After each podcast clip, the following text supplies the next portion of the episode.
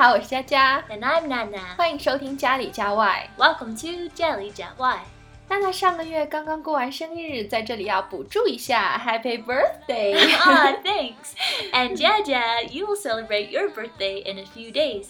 祝你生日快乐.谢谢。所以你是 Pisces 双鱼座吗？ Yes, that's right. And your zodiac sign is Aries? 是的，我是白羊座。你很懂星座吗？ Yes, but just a little. I don't really follow it. 很多人认为星座是从西方传过来的，其实世界上许多国家都很早就研究星座了，像印度、阿拉伯，中国在《周礼》中就已经记载了二十八星宿了。Oh, are you familiar with constellations? 我之前不信星座，但是有一次一个好朋友给我打电话说：“你干嘛呢？”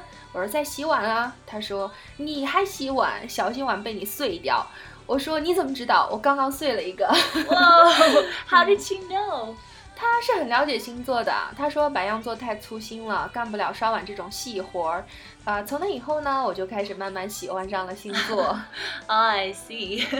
you know, constellations can be an interesting conversation starter too, especially if it's the first time you've met someone. 嗯，是啊。那今天我们就跟大家聊聊星座。 Okay, let's start today's show. 呃，感觉十二星座的名字好难记哦。 Yes, because they are Latin. 怪不得他们是拉丁语。那接下来呢，娜娜就跟我们说说星座用英语怎么说。我呢就给大家介绍一下星座在今年的运势。好的. The first one is if your birthday falls between March 21st to April 20th. It's Aries. 啊，这个我太熟啦，是我的星座白羊座。白羊座呢会给人一种很开心的感觉，因为总是看起来那么自信、热情、乐观、诚实、有激情。但是呢，缺点也一样明显，会情绪化，有时候发一点小脾气，没有耐心，容易冲动。They are confident, enthusiastic, optimistic, honest, and passionate. But their weaknesses are also clear. They are moody, short tempered, impatient, and impulsive. 是啊，嗯、但是白羊座今年的运势不是很好哦。嗯、如果没什么事儿的话，还是出去玩玩、散散心吧。 ah, traveling's a good idea. 不过九月之后呢，就转运了，事业运会很旺，感情运呢也不错，适宜结婚。 You mean if someone proposes to a girl, she'll say, I'll tell you half a year later? 对，前半年一定要慎重。 Ah, the second one from April 21st to May 21st is Taurus. 嗯，金牛座， A Taurus is reliable, patient, practical, and responsible, but also stubborn and stingy. 金牛座很可靠，有耐心，很务实，有责任感。但是缺点呢是 stubborn，固执和 stingy， 吝啬。嗯，其实吝啬从另一个角度上来讲，也是一个理财高手。 yes, I suppose you can look at things from different angles. 金牛座今年的桃花运很旺哦，赶快抓紧这个时间告别单身吧。 The third one from May 22nd to June 21st is Gemini. 啊，下一个星座是双子座。 Gemini's characteristics are gentle, curious, adaptable, and versatile, but they are also inconsistent and indecisive. 双子座很绅士，有好奇心，适应能力强。Versatile 是多才多艺，他们很反复无常，indecisive 优柔寡断。 其实我有时候在想，他们做事犹豫不决的原因，会不会因为双子是两个人，应该先商量一下呀？That's a good point. 嗯，所以呢，如果是双子座又是 A B 型血的话，一个人就可以打麻将了吧？Ah, they will never be lonely. 双子座呢，今年的事业很好，可以选择跳槽哦。the next one from June 22nd to July 22nd is Cancer. 嗯，巨蟹座这个名字听起来好吓人哦，嗯跟癌症是一个词。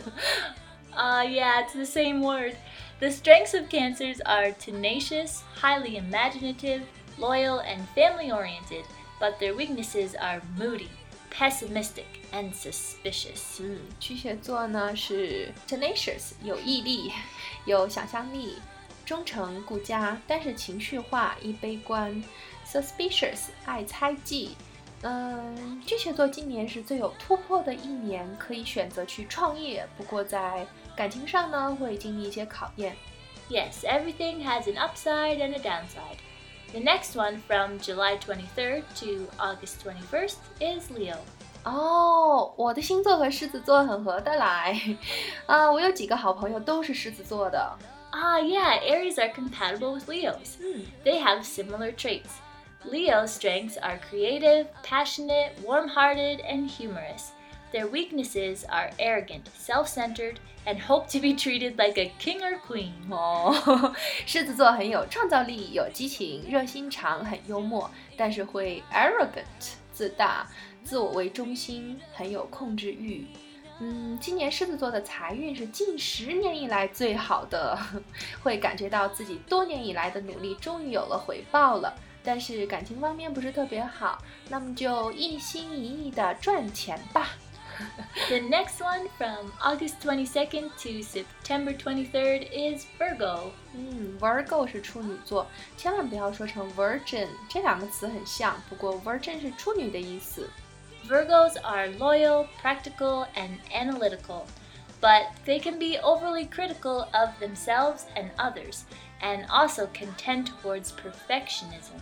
嗯，处女座很忠诚、务实，分析力强，但是爱挑剔，perfectionism 完美主义，所以常常被黑。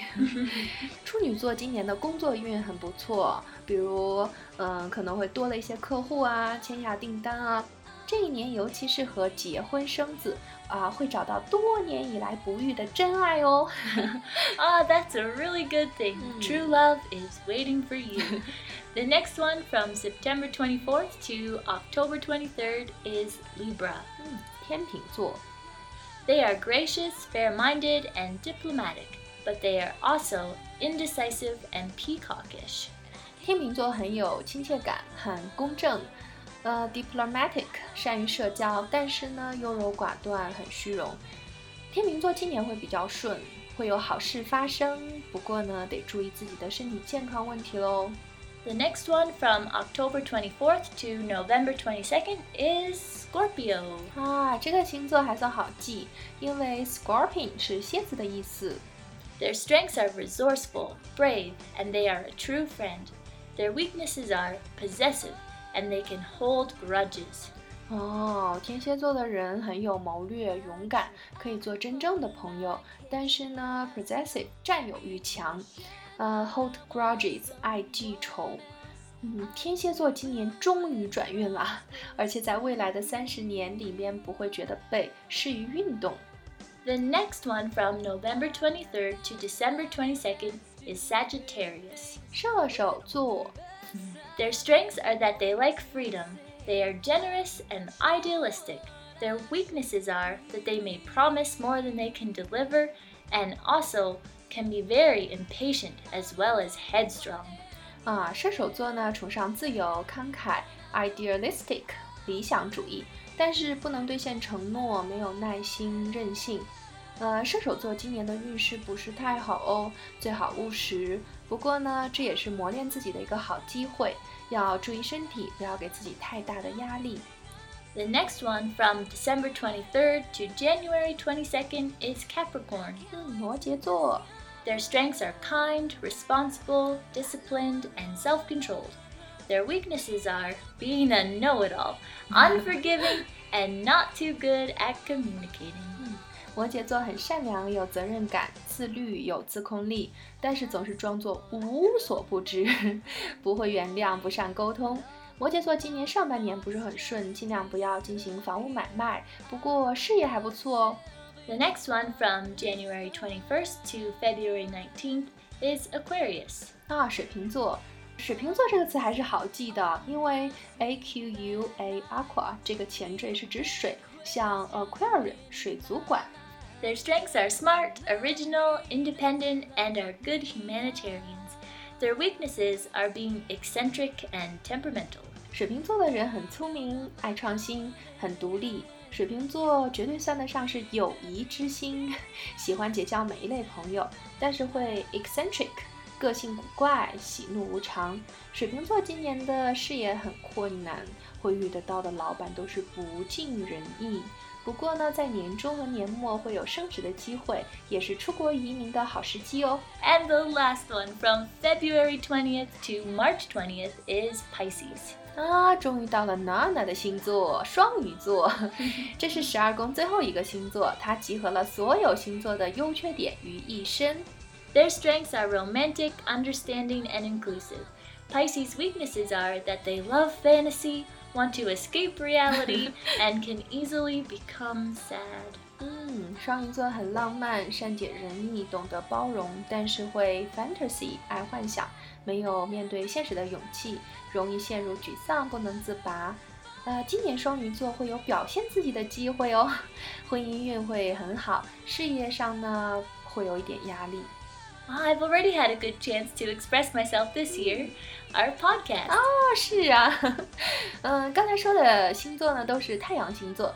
如果你想全面的了解一个人的话呢，还需要知道月亮星座和上升星座这三个星座呢，会对人的性格影响最大。 Oh, what's the difference between a sun constellation, a moon constellation, and an ascendant constellation? 嗯，太阳星座主宰人的行为方式，月亮呢主宰内在情感，是最真的自我，在幼年和小学的阶段会表现极为明显。上升星座呢主宰人的第一印象，是三十左右岁成熟之后的个性。Ah, 有意思.啊，现在有一个词儿很流行，水逆，你知道吗？I don't know. 呃，就是水星在运行的轨道上逆行的意思。Will only Mercury retrograde? 呃，不是，除了太阳、月亮，所有的星星都会逆行，因为水星离地球最近，逆行的次数最多，所以呢，对我们影响也是很大的。Hmm, what kind of influences?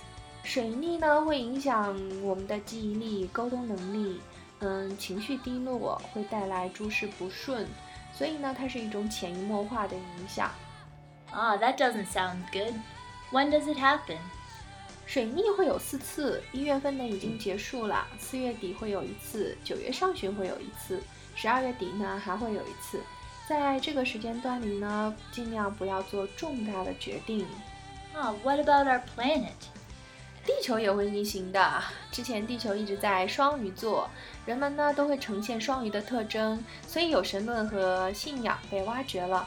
两千五百年前呢有了佛教，现在地球逆行到了水瓶座，所以呢科技会越来越发达，人们渴望自由，喜欢革新。The world keeps changing. 嗯，是的。好啦，今天的节目就到这里。如果你喜欢我们的节目，可以关注我们的微信公众号，也可以在 Podcast、荔枝 FM、喜马拉雅 FM 中播放、订阅或评论。感谢你的收听，下周见喽！See you next time.